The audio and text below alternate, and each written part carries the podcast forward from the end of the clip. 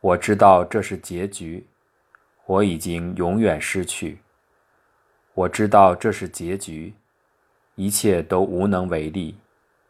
风一样走近，有云一样走开，雪一样凝固，有水一样流去。暮色重了，却没有一丝睡意；天光亮了，却还要起床穿衣。用脂粉把自己层层包起，用笑容掩不住脸上的哭泣。这样的歌词在那个清冷的舞台空间唱起，犹如冰冻溶解的第一声滴答，不知道是吉是凶。然而你明白，改变已经发生，意义日久自明。这部戏的主演陈建斌，数年后因为电视剧《结婚十年》而走红。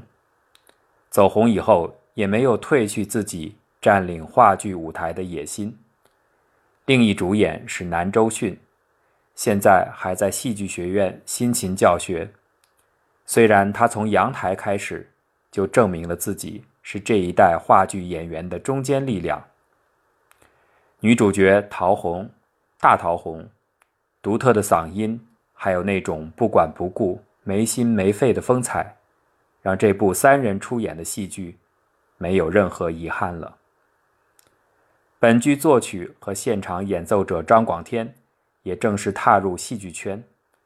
他与季苏以及本剧策划沈林合作的史诗剧《切格瓦拉》之后，又独自前行，走向红星美女、鲁迅先生、圣人孔子、封帝国、左岸，而沈林则完成了盗版《浮士德》，寄宿带来一个无政府主义者的意外死亡。这两部戏让主演陈建斌充分满足。值得一说的是，《意外死亡》的文学本带有鲜明的寄宿风格，是以大资本家收购了剧场，然后宽容和蔼的要求上演一出讽刺资本主义的戏剧来开头的。但是孟京辉的导演台本没法这么处理，除非不思公演，所以。我们最后在剧场里看到的是另一个更稳妥、更机智的开头了。其实这些年还是看了不少难看的戏，用季苏的话说，名义上是看戏，实际上是看表。但是，一九九八年，刁亦男编剧、蔡尚君导演的《保尔柯察金》让我重新振奋，主演胡军还是当年风采。更重要的是，编导懂得怎么提炼这个故事，没有什么双目失明后的奋力写作，没有团中央的电话，处女作的出版和读者的热烈反馈，那些篇章正像离婚了就别来再找我的小俗尾巴，其实完全与保尔无缘。老刁的这个版本，结尾就是保尔与爱人达雅的父亲丘查姆的对话，丘查姆说。那就告诉人们为什么而活吧，人总得有梦想吧。保尔说：“我们需要的不是这些，而是用生命去换取真理。”丘查姆，去死，那什么时候活呢？保尔回答：“活着就是要斗争。”你问得好，什么时候活呢？我也一直在问自己，可以说。你刚才的那番话，逼着我要找到答案。答案是什么？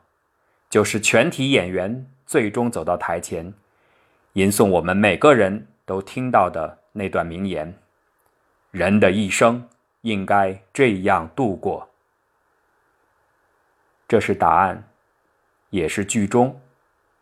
朝闻道，夕死可矣。所以，戏剧在这里落幕。是落幕的时分，也是驻笔的时分。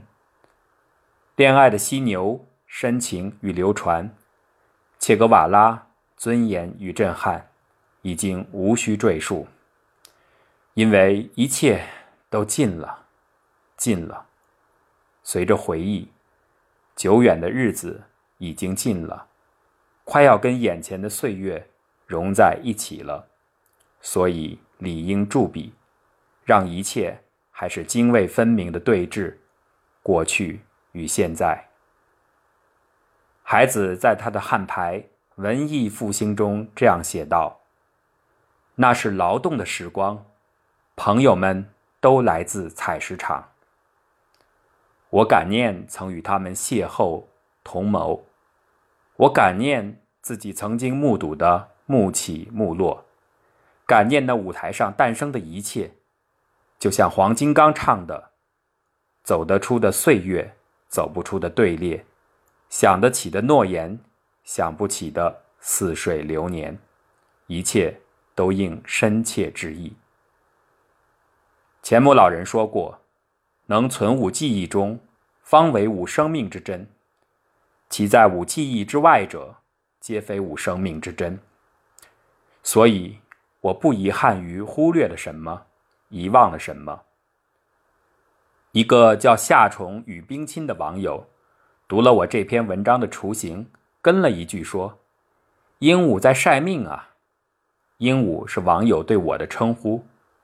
我喜欢夏虫的这个比方，确实是在晒命，就像金斯伯格的诗句：“钥匙在窗山里。”在窗前的阳光下，我们的青春正和钥匙摆在一起。